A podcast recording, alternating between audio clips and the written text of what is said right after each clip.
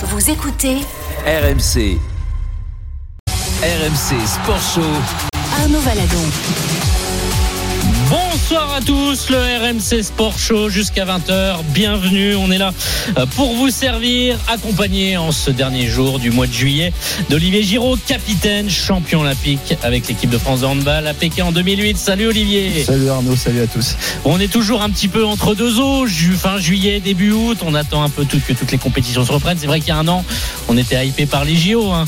Exactement, mais euh, bon, il y a quand même plein de trucs qui reprennent. hein. Le- les championnats de, foot reprennent déjà. Exactement. Et on a un très beau programme euh, pour cette heure à venir avec le bilan du Tour de France Femmes, 8 jours de course et une néerlandaise qui a écrasé les étapes de montagne, Annemiek van Vleuten. Elle remporte ce Tour de France féminin, Tour de France Femmes.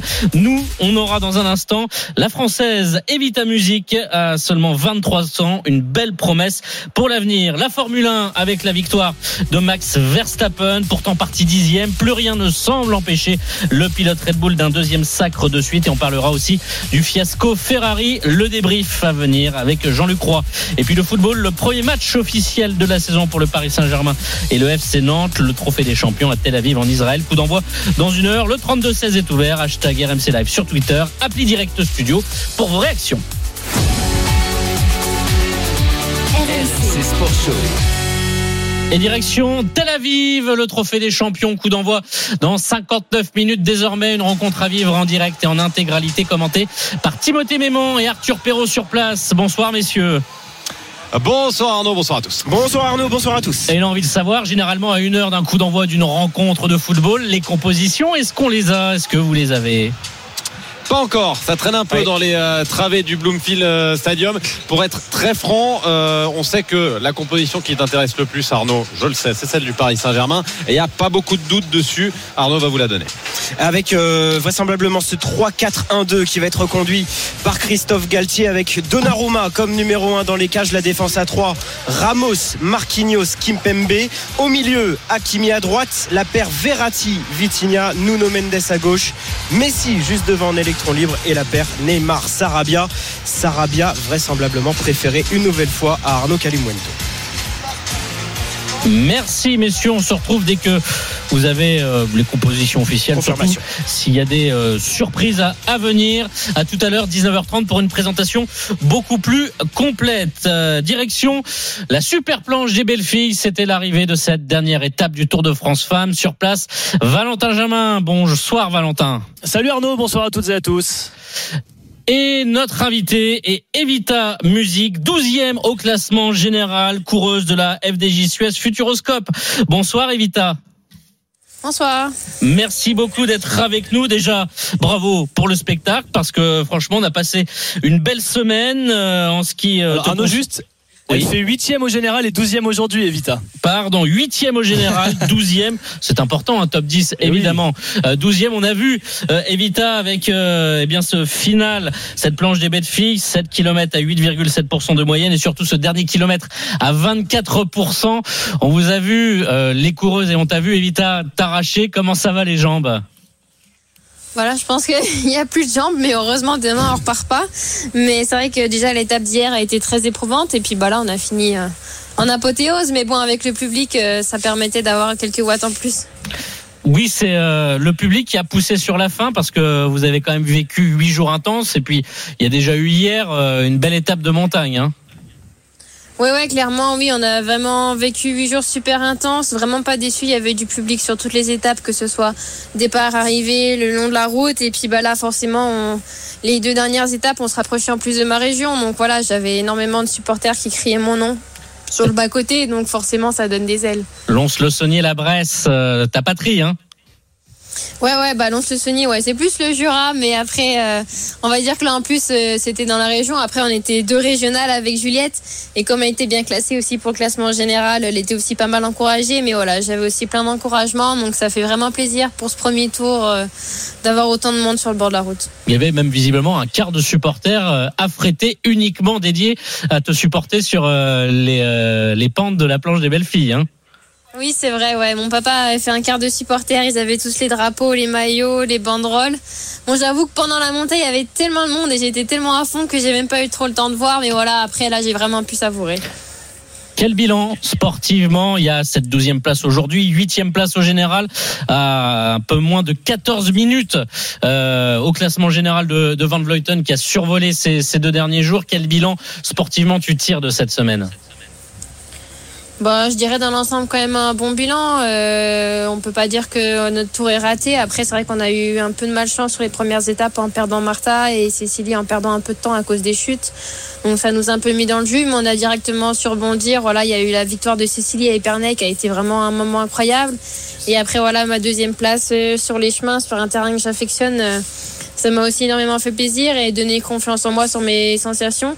Et après, voilà, le, le final entre hier et aujourd'hui, juste en apothéose avec un public de fou. Et voilà, on a tout tenté pour essayer de gagner des places au général pour Cécilie. Et après, voilà, c'est la dure loi du sport. Euh, Des fois, on est un petit peu moins bien, mais voilà, on est vraiment tous fiers euh, d'elle et je pense de l'effort collectif qu'on a fait toute cette semaine. Evita Musique, coureuse de la FDJ Suez Futuroscope, est avec nous dans le RMC Sport Show.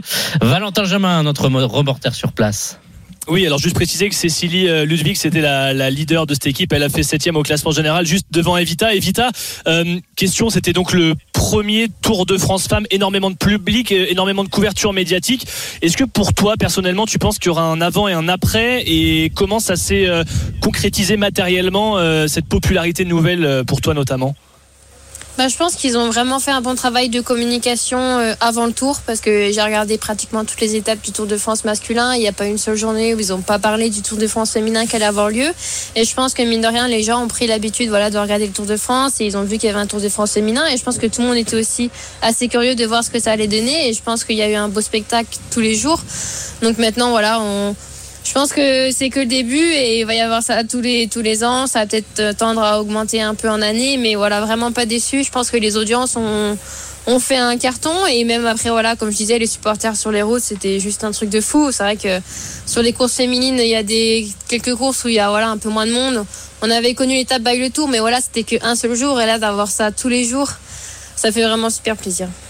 Sur le format 8 jours, vous avez avalé 1033 km et on va rajouter le virgule 6 hein, parce que vu euh, ce qui est le- les derniers hectomètres à, la super planche des, des belles filles, est-ce que le format est le bon? On sait que le Giro est un peu plus long en jour, mais globalement, on est aussi dans les 1000 km. Est-ce que voilà, en 8 jours, ce Tour de France femmes, c'est l'idéal? Voilà, je pense que c'est un très bon commencement et vu comment on a fini là, euh, vraiment rincé, je pense que c'était le bon format pour commencer. Après, peut-être que dans l'avenir, euh, ils vont vouloir tendre un peu à, augmenter quelques jours chaque année, mais de toute façon, on peut pas commencer et mettre direct deux semaines ou trois semaines parce que voilà, chez les filles, ça n'existait pas. Alors, il y avait le Giro 10 jours, mais c'est vrai qu'au final, en nombre de kilomètres, en 8 jours, on a fait presque autant parce que les étapes étaient très longues et euh, il y a eu des étapes un petit peu de tout. euh, donc, du coup, je pense que non, c'était vraiment un beau parcours. Et sur euh, l'engouement, le public, les encouragements, évidemment, euh, pour toi, Evita, il y avait le côté à domicile, puisque euh, voilà, il y a ce car affrété, c'était pas très loin de, là où tu as tu as grandi. Est-ce que c'est équivalent à ce que tu as pu connaître, notamment sur le Tour d'Italie ou sur d'autres courses que tu as déjà effectuées? Voilà, ça avait vraiment rien à voir. hein. Sur le Tour d'Italie, il n'y a pas énormément de spectateurs. Il y en a peut-être un petit peu à l'arrivée, mais vraiment rien à voir du tout.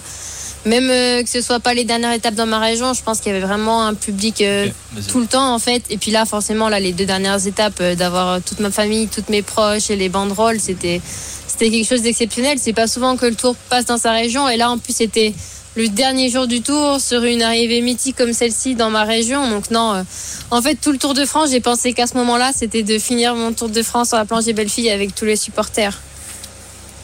Valentin. Oui, euh, Evita, donc on l'a dit, huitième au général. Il y a Juliette Labousse, quatrième euh, au, général. Vous êtes un petit peu euh, les, les deux visages, les deux ambassadrices du, du cyclisme féminin français. Qu'est-ce que ça peut changer ce Tour de France pour le cyclisme féminin en général dans notre pays, selon toi? Bah, j'espère qu'on aura montré à tout le monde que voilà, il n'y a pas vraiment de différence à faire entre le cyclisme féminin et le cyclisme féminin et masculin.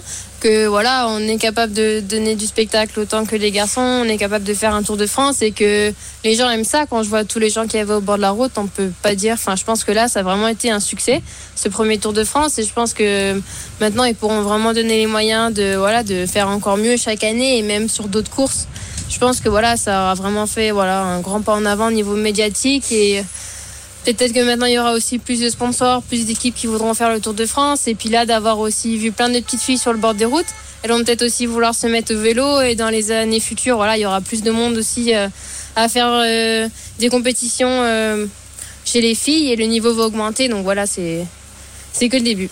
Avant de se quitter, euh, Evita, un mot sur euh, Annemiek van Vleuten qui euh, bah, remporte ce Tour de France euh, femme. Trop forte, tout simplement. Est-ce qu'elle vous a même impressionné, même si on savait déjà qu'elle était très forte? Bah, je pense que oui, clairement, là, elle nous a plus qu'impressionnés. On savait qu'elle était très forte, qu'elle était capable de gagner le Tour de France, mais de là à ce que hier, euh, elle mette 6 minutes, on va dire, euh, à la troisième, euh, qui était Cécilie, sachant qu'on était dans un groupe de 6 et qu'on s'est vraiment employé derrière et qu'elle, toute seule, elle nous reprenait du temps. Voilà, je pense qu'elle est un peu sur une autre planète et qu'elle a un peu écrasé tout le monde. Mais voilà, je pense que derrière, il y a même eu du spectacle aussi sur le podium. Et puis, euh, puis je pense que dans pas très très longtemps, elle devrait arrêter. Et après, voilà, ça sera ouvert. La nouvelle génération arrive euh, et on va pousser. Et la nouvelle génération avec toi, euh, Evita, on félicite la FDJ Suez Futuroscope, deuxième au classement par équipe euh, de l'étape du jour, et puis deuxième également au général. hein. Donc ça prouve que ça a aussi bien marché en équipe. hein. Bah clairement oui oui je pense qu'on a vraiment fait un bel effort collectif et c'est vraiment dommage d'avoir perdu Martha parce que sinon je pense que le classement par équipe euh, C'était dans la poche. ouais. c'était dans la poche on va dire mais bon c'est comme ça et on s'est aussi battu après pour elle on a su rebondir euh, après on va dire ce début de tour difficile et voilà de temps en temps la la malchance est avec nous et après voilà ça tourne et je pense qu'on a vraiment fait de belles choses par la suite Voilà, retenez son nom, Evita Musique, 23 ans, coureuse de la FDJ Suez Futuroscope, euh, qui était euh, avec nous. Merci beaucoup, euh, Evita, euh, championne de France sur route aussi l'année dernière. Il faut le préciser quand même, ne l'oublions pas. Merci beaucoup, Evita. Merci à vous Et voilà, huitième euh, du classement général à l'issue de ce Tour de France femme. Valentin, tu es toujours avec nous parce que oui, Oui. euh, Annemiek van Vleuten a écrasé la concurrence hier. C'était la première étape avec l'ascension du petit ballon des Vosges et le grand ballon. Et aujourd'hui, avec cette arrivée à la super planche des belles filles, bis repetita pour la néerlandaise. Oui, Annemiek van Vleuten, euh, on l'attendait hein, sur les sur les deux étapes de montagne et là encore une fois, elle a attaqué euh, dès le début de la planche des belles filles à un peu moins de 7 km de, de l'arrivée et elle a euh, battu euh, bien toute la concurrence. Il me semble qu'il y a euh, quasiment euh, quoi une minute, une minute trente avec Demi Vollering aujourd'hui sur l'étape qui est sa dauphine. Elle a 39 ans, hein, néerlandaise, trois fois lauréate du Giro et même si elle est arrivée en tant que favorite, elle venait d'ailleurs de gagner le Tour d'Italie. Il y avait un petit doute parce qu'elle a eu la gastro, parce qu'elle a failli abandonner. Elle ne se sentait vraiment pas bien en début de course. Et donc, on se dit, bah voilà, elle n'est plus dans, entre guillemets, la force de l'âge comme peuvent l'être ses concurrentes. Eh bien, euh, rien n'y a fait. Hier, elle a attaqué quand même à 80 km de l'arrivée, puis à 60 pour semer euh, Demi Vollering. Elle a été impressionnante et ça reste une, belle ambassadrice parce que euh, Annemiek van Vleuten montre à chaque fois sur une course qu'elle n'est pas entre guillemets euh, blasée, elle attaque de loin, elle débride les courses. Euh, Là tout à l'heure, elle s'est faite euh, attaquer alors qu'elle avait eu un petit problème mécanique, elle n'a pas rechigné, elle n'a pas râlé, elle est revenue d'elle-même et ensuite elle est de nouveau allée à l'avant. Donc voilà, elle donne une très belle image, c'est une belle ambassadrice et comme disait Vita, elle va passer la main et derrière d'autres filles vont pouvoir se montrer et c'est une surtout une très belle locomotive. Euh, chapeau aux filles derrière, mais c'est vrai qu'elle prend toute la lumière avec ses deux victoires d'étape et ce maillot jaune Annemiek van Vleuten. Merci beaucoup Valentin, bon retour et merci pour les différents reportages. On a pris beaucoup de plaisir à suivre ce Tour de France femmes avec euh, eh bien notamment ta, ta présence sur le terrain. À très vite Valentin. Euh, bon retour. Un mot sur euh, nos directs. Il y a du sport féminin toujours et une finale. Et quelle finale? Allemagne, Angleterre. C'est à Wembley la finale du championnat d'Europe de football féminin. Lounis Kella fuit ça pour nous. Bonjour Lounis. Salut à tous. 56e minute, 0 à 0 entre l'Angleterre et l'Allemagne. Premier changement côté allemand, c'est l'attaquante Brand qui a cédé sa place à Wasmut et ça a payé puisqu'aussitôt la joueuse de Wolfsburg s'est montrée dangereuse sur son côté gauche. Pour le moment, c'est l'Allemagne qui est le mieux engagé dans ce euh, deuxième match. C'est assez compliqué pour les Anglaises qui n'arrivent pas à se procurer euh, des occasions. Merci Lounis et euh, sachez que dans le match amical opposant l'Olympique de Marseille à l'AC Milan devant 60 000 personnes au Vélodrome, toujours 2 à 0 pour euh, les Milanais. On joue depuis 50 minutes. On revient dans moins de deux minutes dans le RMC Sport Show. Il sera question de Formule 1 avec peut-être Max Verstappen et Red Bull qui ont peut-être plié définitivement le suspense pour les championnats du monde pilote et constructeur. À tout de suite. RMC Sport Show. Arnaud Valadon.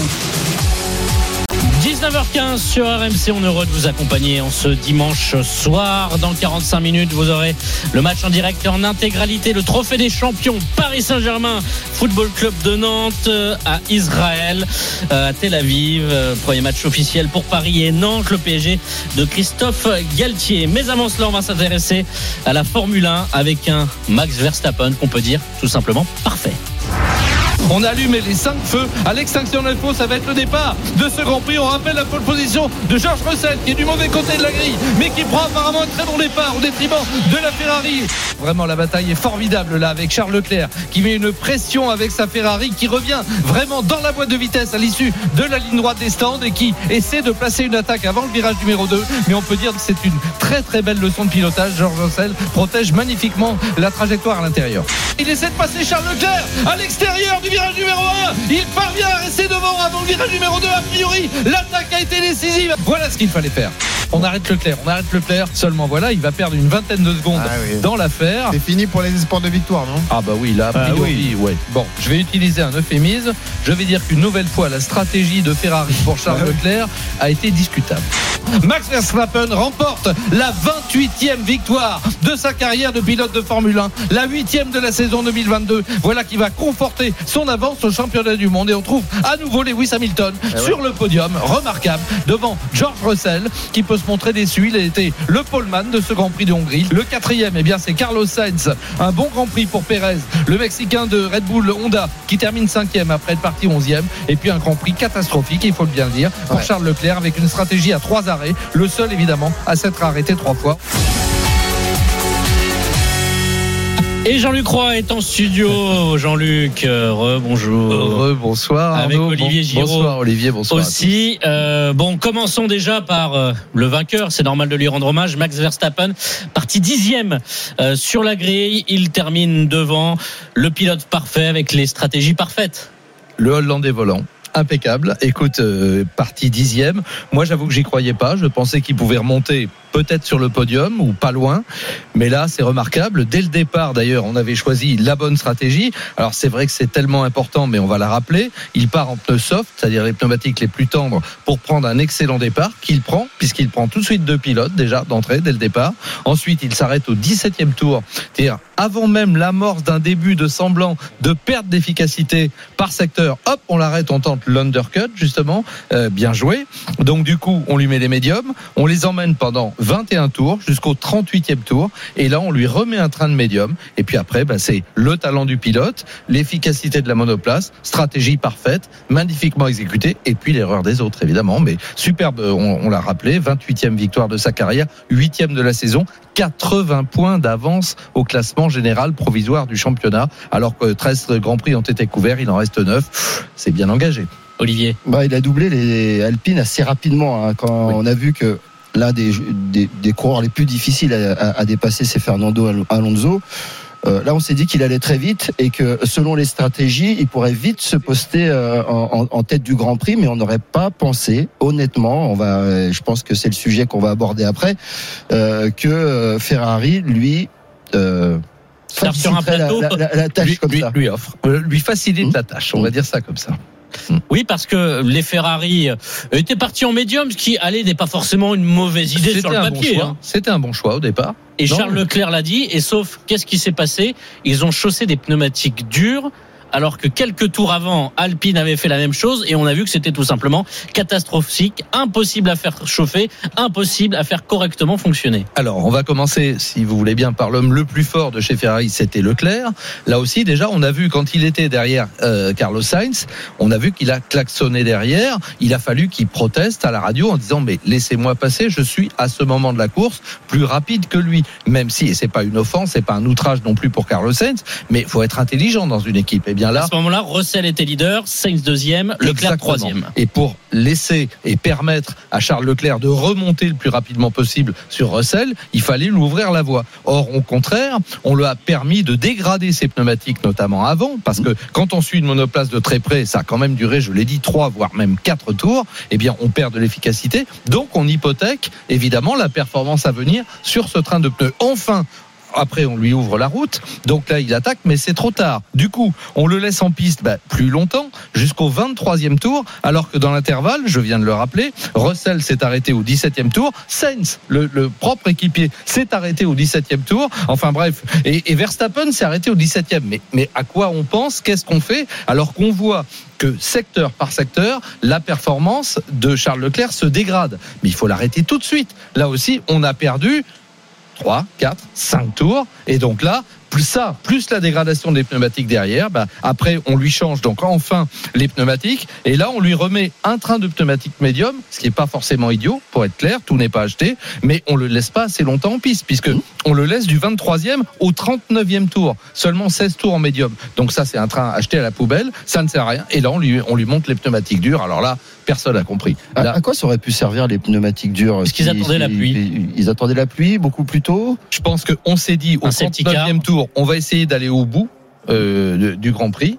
Mais à quoi a-t-on pensé alors qu'on était quasiment les seuls à réaliser cette stratégie, à part Alpine? Mais bien. Alpine a laissé ses pilotes en piste jusqu'au bout. Voilà la différence. Alpine a quelque part, même s'ils ont perdu des places, un cinquième et sixième sur la grille, ils terminent huitième et neuvième. Mais bon, il y a eu la remontée euh, canon de, de, de Verstappen, nous l'avons dit, la remontée canon de Pérez. On pouvait pas lutter. Ces deux-là, je veux dire, c'était logique qu'ils terminent devant les Alpines. Donc autant chez Alpine, on a, on va dire, globalement optimisé la performance des deux pilotes qui terminent, je, je le répète une nouvelle fois, 8 et 9. On les met dans les points. Autant euh, chez Ferrari, on a jeté vraiment les chances aux orties et notamment celle de Charles Leclerc qu'on est obligé du coup d'arrêter trois fois alors que, je le répète, c'est le seul hein, de tout le plateau avec bah, les trois derniers du, du championnat, enfin du- de la course, pardon, Tsunoda, Latifi, Albon. On s'est complètement raté une nouvelle fois. Jean-Luc Olivier, il y a eu un but final du championnat d'Europe de football, le championnat féminin, avec l'ouverture du score pour les Anglaises, le Niskelaf. Et 65e minute, l'ouverture du score des Anglais, c'est Elatoun, la milieu de Manchester United, qui est venue tromper d'un petit ballon piqué la gardienne allemande. Les Anglaises qui marquent alors qu'elles étaient euh, totalement dominées dans cette deuxième période et qu'elles ont euh, perdu leur star Beth Mead qui s'est euh, blessée. C'est euh, euh, la joueuse de Wolfsburg, euh, Kelly, Chloé Kelly, qui l'a remplacée. Merci Lounis. Olivier, on a l'impression Ferrari que c'est fiasco sur fiasco chaque week-end. C'est souvent la stratégie d'équipe qui ne va pas. Alors parfois, bon, il y a des problèmes de fiabilité. C'est vrai que le week-end dernier, là, c'est une faute de Charles Leclerc. Ça reste rare, mine de rien, mais ça arrive. Il le reconnaît. Hein. Oui, Oui, il ah, il l'a reconnu reconnu. tout de suite. Mais on n'arrive pas à comprendre la Ferrari. C'est balle dans le pied sur balle dans le pied. Hein. Bah, euh, c'est surtout que euh, avant de parler de Ferrari, parce qu'il y a tellement de choses à dire, si tu, si à Arnaud, euh, euh, la palme de l'optimisation, c'est quand même Mercedes. Parce oui. qu'on les a pas regardés pendant tout le Grand Prix. Et encore et, un doublé. et- et tu regardes à la fin euh, euh, doublé parce que eux ne font aucune erreur et leur voiture fonctionne de mieux en mieux. Non, moi, ce qui m'a gêné le plus euh, euh, et ce que j'attendais, euh, c'était la fin du Grand Prix et les explications. Et qu'on on voit vraiment que euh, euh, il y a vraiment un, un- verre au milieu du fruit euh, chez Ferrari. Et le verre au milieu du fruit, il, il existe entre les deux coureurs aussi parce que la vision de la course par les deux coureurs est totalement différente. C'est-à-dire que Leclerc reconnaît que stratégiquement, euh, il y a eu beaucoup d'erreurs, qu'il va falloir réfléchir, et, il reste plutôt cool dans son explication, euh, pour pas tuer un petit peu euh, ceux qui managent. Et de l'autre côté, un Sainz qui prend le parti total de Ferrari et qui dit que c'est plutôt par rapport à la pluie, euh, la dégradation des pneus, euh, quelque chose qui, que personne n'a vu euh, stratégiquement. Donc on sent vraiment que euh, dans, son, dans cette équipe, on ne sait pas qui est le patron. Et je peux t'assurer d'une chose, c'est que euh, en entendant Sainz, c'est pas Sainz qui va aider Leclerc. Luc? Écoute, c'est comme ça qu'on crée des dissensions dans une équipe quand les choses ne sont pas claires dès le départ. Or, on n'a pas voulu euh, du, du, du côté de, de Binotto euh, faire des choix clairs. Au moment où Charles Leclerc, justement, sans jeu de mots évidemment, était largement en tête du championnat, on aurait dû dire, bah écoute, pour le moment, euh, dès le début, en fonction des circonstances, hein, parce que il est arrivé rarement, mais il est arrivé que Sainz soit un petit peu mieux sur des phases de course que Leclerc. Dans ce cas-là, on optimise pour l'équipe, puisqu'on ne cesse de nous dire l'important c'est Ferrari. Mais oui, mais là, en ayant deux pilotes qui sont 2 et 3 sur la grille et qui terminent 4 et 6, on peut pas dire qu'on optimise pour l'équipe. Donc tu as raison. D'un côté, on a un pilote bah, Et alors, euh, comme tu dis, il édulcore son, son discours, Charles Leclerc. Il a un contrat à long terme. Et puis, tu sais très bien, même quand on est pilote Ferrari, on ne s'attaque jamais à la Scuderia Ah. Ferrari. C'est un, Jamais. un maître mot. Alors, Sainz, Il y il a a qui l'ont payé cher. Bah, il y en a qui l'ont payé très très cher, y compris des quadruples. Enfin, ils étaient triples champions du monde. Alain Prost, pour ne pas le nommer oui. à l'époque, et puis on en a débarqué des tonnes. Hein. Euh, bon, on va pas faire la liste parce que chez Ferrari, euh, même je le dis à chaque fois, on adore cette équipe, mais parfois on, on est un peu bizarre avec les pilotes. Là, on est en train de créer des dissensions pour rebondir sur ce que tu dis entre deux garçons qui s'entendaient très bien jusque là. Et si les choses étaient claires, en leur disant, bah écoutez, selon les positions sur la piste et selon le rendement de chacun, ne vous offusquez pas, on privilégie la performance. Et là, fallait lâcher évidemment la bride sur le coup de Charles pour qu'il aille attaquer euh, Russell devant. Et la course aurait été totalement différente. Il n'aurait pas dégradé ses pneumatiques avant en étant derrière euh, la boîte de vitesse. En comparaison, quand tu regardes chez Mercedes, Et ben voilà, parlons-en de Mercedes. eh ben, euh, euh, à un ils étaient en concurrence et c'est le plus rapide qui est passé, tout simplement. Il n'y avait pas de consigne. Allez, euh, allez-y, le meilleur passe.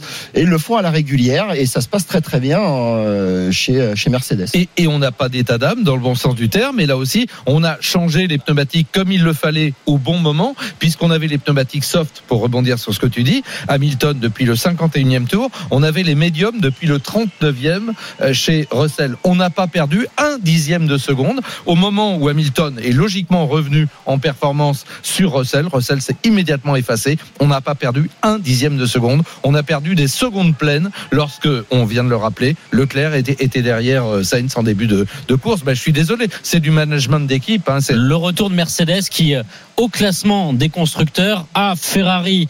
euh, ils Oh, sont dans l'aspiration. Même pas 30 points. C'est incroyable ce retour de Mercedes sans faire de bruit. sans- C'était très calme. C'est un peu de patience. Les gars, l'usine boss. On a vu parfois Hamilton, euh, voilà, être euh, un petit peu peiné, mais ça a toujours été le calme. C'est le métier, c'est l'expérience. C'est une équipe plusieurs fois championne du monde, hein, on le rappelle. Il a tout gagné, il a tout gagné, donc euh, il peut être euh, patient. Par contre, ce qui me surprend, c'est que je voulais voir le, un, très grand champion qui a tout gagné et à un moment ne plus être dominateur et qu'il fait preuve d'énormément d'humilité dans dans ce passage complètement à vide parce que c'est pas seulement le passage à vide de faire de Mercedes. La voiture évidemment elle roule moins bien, mais on a bien vu dans le début de saison que psychologiquement Hamilton il était euh, complètement à l'ouest. Parce que battu par Russell. Eh, Exact. Et non, et puis la saison passée, elle a laissé énormément de traces. On a vu dans son pilotage qu'il ne prenait pas autant de risques que, que, que habituellement. Et puis petit à petit, ben, euh, Il s'est refait l'anglais il est en train de revenir retapé. tranquillement. Euh, tu vois, la- l'arrêt qu'il va y avoir là, cette, cette, coupure pendant un mois, je sais pas à qui elle bénéficie le plus. Si c'est pas à Ferrari. Euh, parce que je pense que Mercedes aurait, aurait voulu continuer un, un- un petit peu dans, dans cette bonne dynamique, mais je ne sais pas si à Ferrari ça va leur faire du bien euh, de s'arrêter pendant un mois. Écoute, on dit toujours qu'il faut apprendre de ses erreurs. Le drame du côté de Ferrari, encore une fois, j'ai j'ai de la peine à, à taper sur sur sur cette écurie que que, que j'adore, comme tous les fans de sport mécanique et je- que je respecte infiniment. Mais là, la première erreur, euh, là, si on reprend le, le calendrier, ben Monaco, Monaco, quand on a Monaco, on, on a on a on a Charles Leclerc devant et qui, domine, etc. Euh, on se rappelle des conditions difficiles. Il repart quatrième des stands, mais comment on peut se débrouiller pour faire ça? Ensuite, on refait la même en Angleterre. Il est en tête, on change les pneus de tout le monde, sauf à lui. Donc évidemment, dès que, le safety car s'efface, boum, on voit passer tout le monde. Et puis, on, on additionne les erreurs stratégiques de cette manière-là. Là, il est dépité. Puis, on va commencer par lui casser le moral, hein, Charles Leclerc, parce que là, tant d'erreurs accumulées, plus les deux casses mécaniques quand il était en tête à chaque fois, Espagne et en Azerbaïdjan, ça commence à faire beaucoup. Donc là, il a compris qu'il ne serait pas tout simplement champion du monde en 2022, alors qu'il avait une excellente voiture, la meilleure en début de saison, et que lui, on le sait bien, il a le talent pour être champion du monde. Merci beaucoup. Jean-Luc. Bonnes vacances. Quatre semaines de répit et on va repartir par un trio infernal. Spa-Francorchamps, Zandvoort aux Pays-Bas et Monza. On va se régaler fin août, début septembre pour le retour de la Formule 1. Merci Jean-Luc. à fin août. Merci beaucoup Jean-Luc Roy, la voix de la F1 euh, sur RMC. On revient dans un instant. Présentation de ce trophée des champions. L'avant-match avec Timothée Mémon et Arthur Perrault qui vous feront vivre à partir de 20h dans l'after le match. Nicolas Jamin et toute son équipe ce match. Ce premier trophée à aller chercher Paris Saint-Germain, Football Club de Nantes. RMC Sport Show. Arnaud Valadon.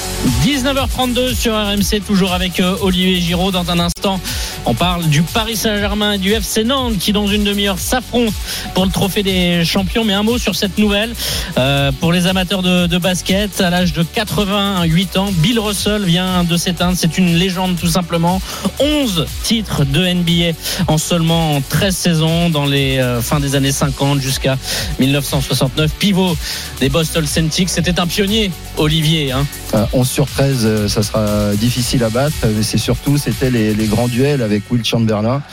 Ben, il rejoint euh, son meilleur adversaire, peut-être son meilleur ami, euh, voilà, dans euh, les, euh, très grandes stars déjà euh, Hall of Fame depuis très très longtemps. Voilà, ça, je pense qu'il y aura un très très grand hommage pour ce grand monsieur. Oui, beaucoup d'émotions parce qu'effectivement c'était un immense personnage qui avait encore voilà un petit peu de présence. On le voyait parfois donner à des conseils à, à certains joueurs. Évidemment avec les Celtics de, de Boston. À titre de comparaison, les 11 bagues, Michael Jordan qui est Six. euh, souvent dit comme le plus grand de l'histoire, c'est seulement six bagues. Il y a presque deux fois Seulement. plus. Seulement, tu vois. Non, mais évidemment pour mesurer ce qu'était et il y avait du niveau à l'époque. On a parlé de Will Chamberlain, évidemment. Euh, voilà, tous tous ces joueurs. Donc voilà, Bill Russell décédé à l'âge de 88 ans.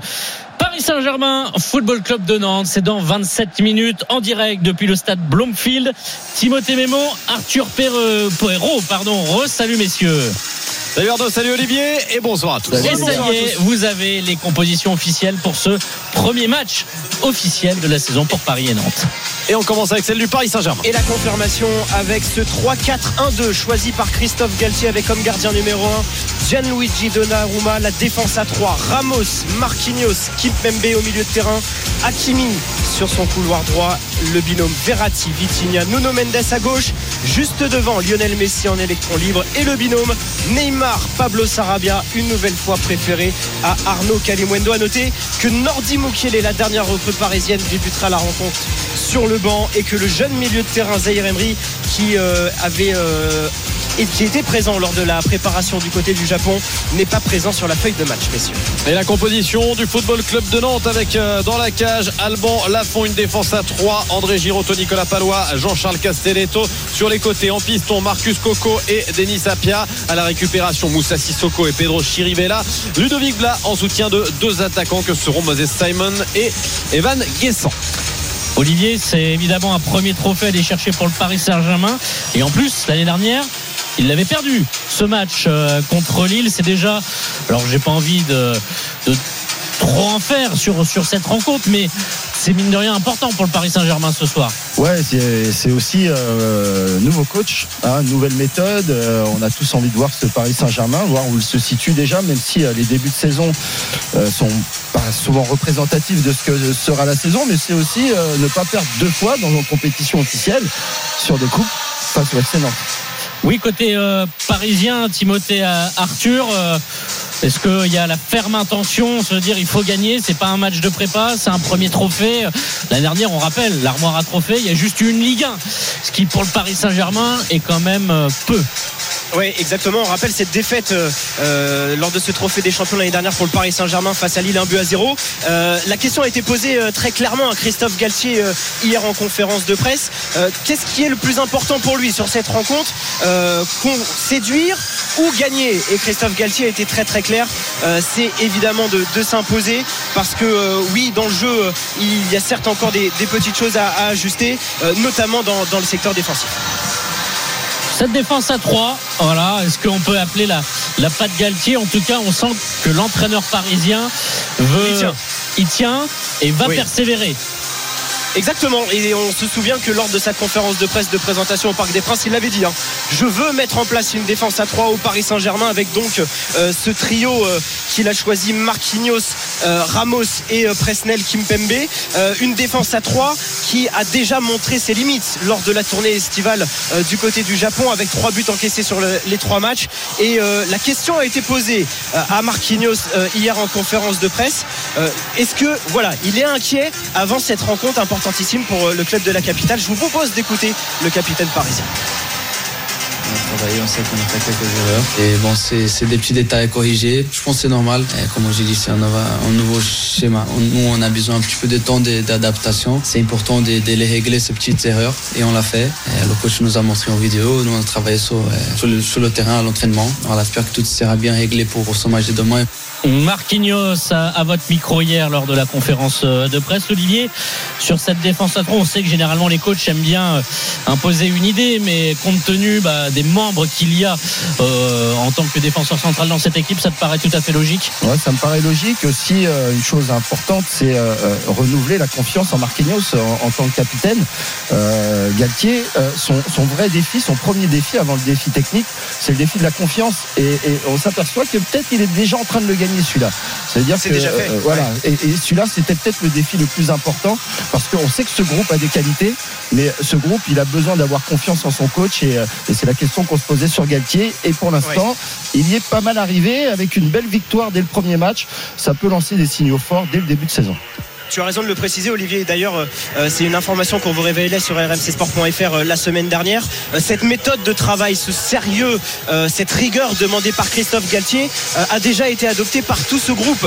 Euh, on voit beaucoup de bonne humeur au quotidien lors des séances d'entraînement euh, auxquelles on a pu assister, mais aussi en privé du côté du camp des loges, avec les nouvelles règles qui, ont été imposées par euh, la direction sportive également. Euh, tout ça, le groupe s'y plie. Euh, il s'y plie avec plaisir. Euh, et voilà, ça, ça, euh, on le ressent très clairement aujourd'hui dans, dans cet effectif parisien. Farid a composé le 32-16. Salut Farid.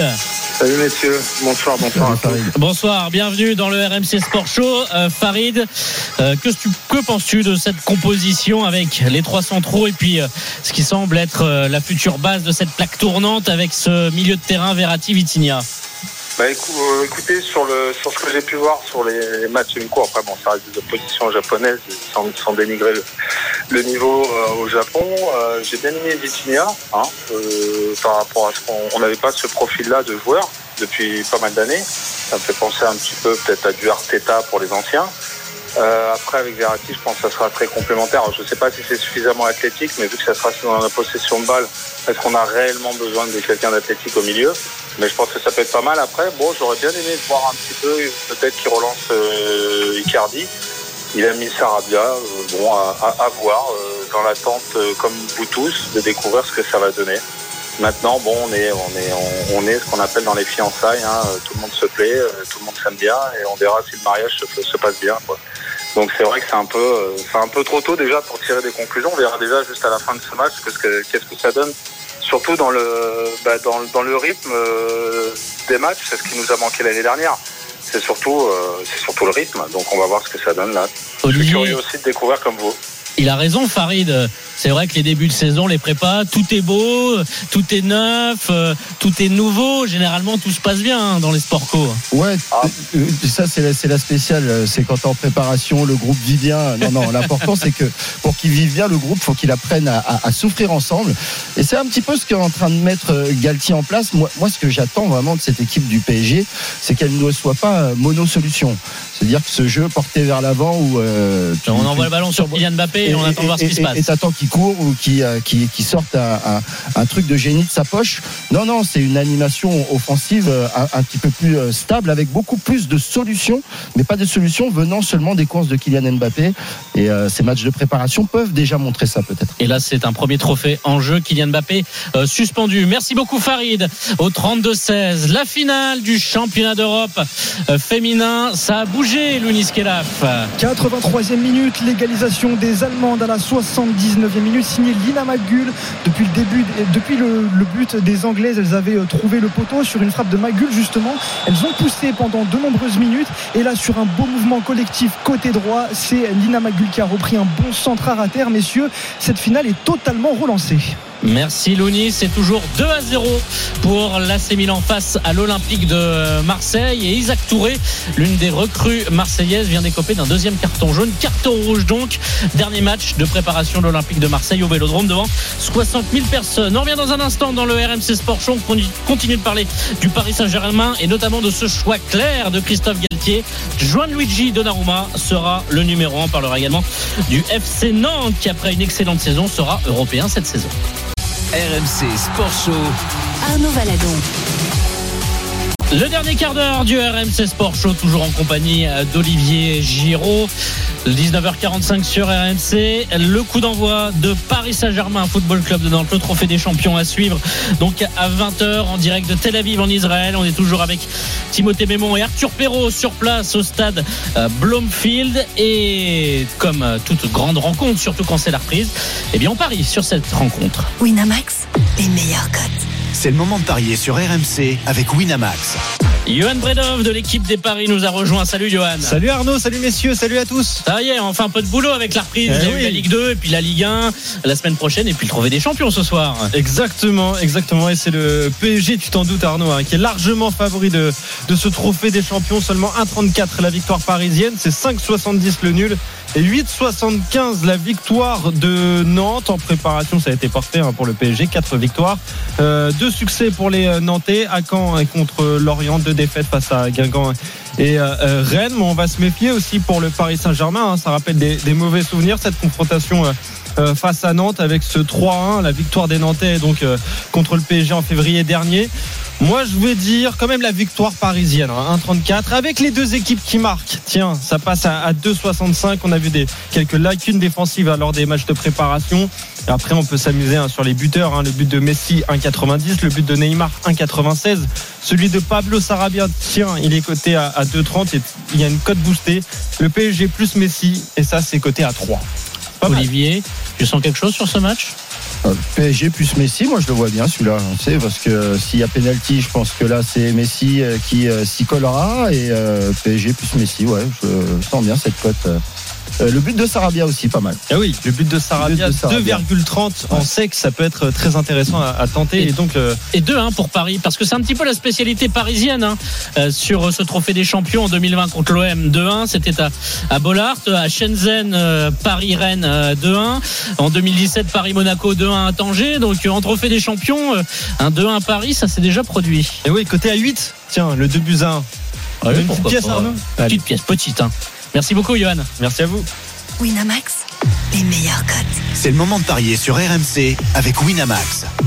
Jouer comporte les risques. Appelez le 09 74 75 13 13. Appel non surtaxé. Avec Timothée Mémon et Arthur Perrault à Tel Aviv au stade Blomfield. Quelle est l'ambiance d'ailleurs, messieurs?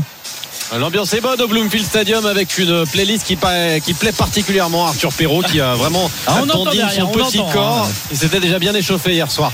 Euh, en tout cas, euh, très, très, très bonne ambiance dans un stade à guichet fermé. 29 400 euh, spectateurs, 29 degrés au coup d'envoi.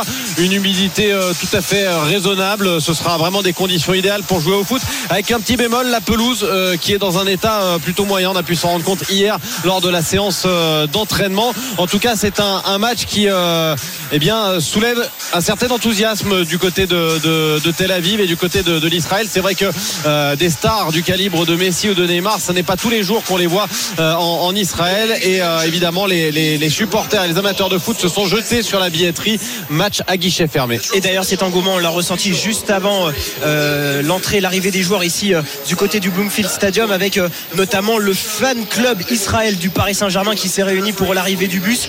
Ils seront 600 euh, membres de ce fan club présents ce soir dans cette enceinte ici à Tel Aviv. Et vous signalez également que ce Bloomfield Stadium a été euh, refait en 2019. C'est vraiment une très belle enceinte. Euh, J'avais eu euh, la chance et l'insigne honneur de commenter un match ici même en 2008. Euh, Je peux vous dire que ça a bien changé et que euh, ça fait partie des, enceintes les plus modernes euh, d'Israël aux côtés de celle de Netanya. Un des choix forts de Christophe Galtier, outre voilà cette défense avec trois défenseurs centraux, c'est d'avoir fixé. On parlait tout à l'heure avec la Formule 1, euh, Ferrari, pilote numéro 1, Charles Leclerc, Carlos Sainz. Là, je parle du poste de gardien au Paris Saint-Germain, Arthur, Gianluigi Donnarumma, numéro 1, point barre. Exactement, un message passé par Christophe Galtier, euh, là aussi euh, dès son arrivée au, au club de la capitale. Son fonctionnement pour les gardiens est très clair. Il faut qu'il y ait une hiérarchie de mise en place. Gianluigi Donnarumma sera donc le numéro 1, Keylor Navas numéro 2. Un message confirmé une nouvelle fois lors de la tournée estivale au Japon. Euh, Christophe Galtier qui euh, d'ailleurs euh, a parlé un peu plus du rôle de Keylor Navas. Il attend beaucoup de lui aussi dans le vestiaire. Et donc Donnarumma qui sera titulaire ce soir pour cette rencontre. C'était également le cas lors du dernier match face au Gamba Osaka. On rappelle que l'année dernière, il avait seulement 16 matchs comme titulaire pour 17 buts encaissés et avec euh, notamment 5 matchs sans concéder le moindre but.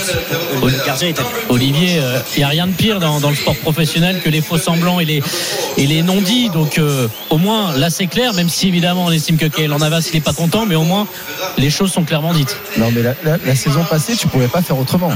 Tu pouvais pas faire autrement que d'être dans l'entre-deux. Tu avais à la fois Keylor Navas qui donnait satisfaction depuis tellement de temps au PSG. Tu pouvais pas le mettre tout de suite sur le avec ce jeune très prometteur qui est Donnarumma qui est arrivé euh, auréolé avec l'Italie. Donc tu étais obligé d'être dans cet entre-deux-là. Maintenant, vu l'âge, vu le temps de contrat, il est normal que ce soit Donnarumma qui soit titulaire. Et ce sera le cas euh, ce soir pour ce trophée des champions. Coup d'envoi dans moins de 10 minutes. Euh, messieurs, le FC Nantes, vainqueur de la Coupe de France. Comboiré qui avait battu le OGC Nice de Christophe Galtier. Tiens, tiens, les Nantais qui, euh, Timothée, finalement, quand on voit la composition des, des Canaries, globalement, l'ossature est encore très proche de celle de l'année dernière.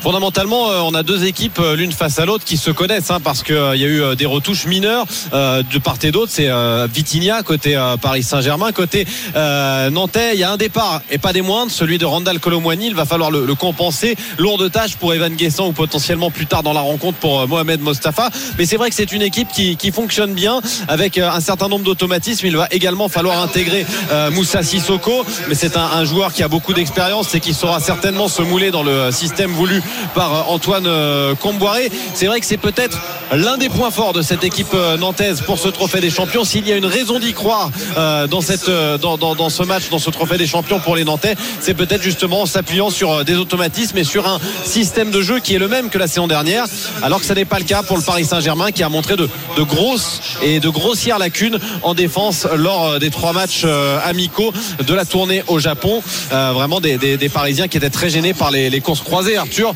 euh, dans, le dos, euh, dans le dos de la défense. On peut imaginer qu'avec euh, avec des joueurs comme Blas, comme Moses Simon, le Paris Saint-Germain pourrait se retrouver une nouvelle fois face à ce type de, de problème. Des fragilités qu'on avait pu apercevoir notamment lors du premier match au Japon face au Kawasaki Frontal. Oui, des joueurs euh, très vite euh, pris euh, dans, dans leur dos. Et c'est vrai que Christophe Galtier l'a bien répété. Il faudra trouver un équilibre entre l'attaque et la défense. Un message passé très habilement aussi à son trio offensif. Une façon de leur dire voilà, il faudra penser aussi à ce repli pour venir aider euh, le trio Ramos, Marquinhos, Kimpembe en défense. Guillaume nous a appelé au 32-16, supporter nantais. Bonsoir Guillaume. Bonsoir tout le monde, bonsoir l'équipe. Bon, est-ce que tu es confiant? C'est vrai qu'il y a toujours cette solidité quand on voit les noms euh, couchés par Antoine Comboré pour démarrer cette, euh, cette partie. On sait que c'est euh, efficace, ça défend bien. Et voilà, la vitesse d'un Guessant Blas Simon face à des Parisiens et dans un système pas expérimental mais nouveau, est-ce que tu te dis qu'il y a une possibilité pour aller faire un, petit exploit et ramener un trophée Hum, non, personnellement, non, je, le vois mal. Euh, je le considère plus comme, euh, et comme a dit euh, comme euh, comme un, match supplémentaire de, préparation de saison. Euh, on- je pense qu'on va essayer de travailler les automatismes euh, avec en plus euh, deux attaquants, euh, avec place en soutien, alors qu'on jouait pas forcément comme ça la saison dernière. Bon là, je pense qu'il veut plutôt renforcer pour euh, pour pas non plus prendre euh, une euh, trop de buts.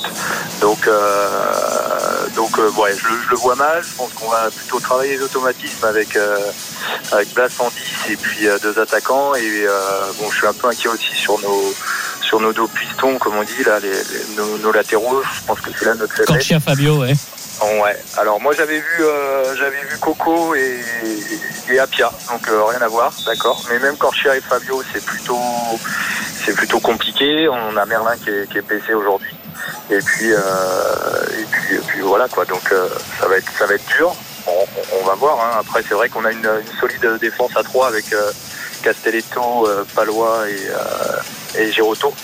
Les trois là sont solides. Donc euh, bon, si Lafont nous sort le même match qu'il a sorti en championnat lorsqu'on gagne 3-1 la saison dernière, il était, euh, il marchait sur l'eau. Euh, ça peut, ça peut le faire avec un exploit, mais bon, j'ai un peu de mal. Euh, comme, comme on a déjà dit sur votre antenne, c'est plus un match de préparation pour penser à notre premier match de, de Ligue 1 qui va être très chargé, quoi. Et ce sera contre le SCO d'Angers dimanche Voilà. prochain à 15h. Tout Et c'est vrai que tu le dis chargé.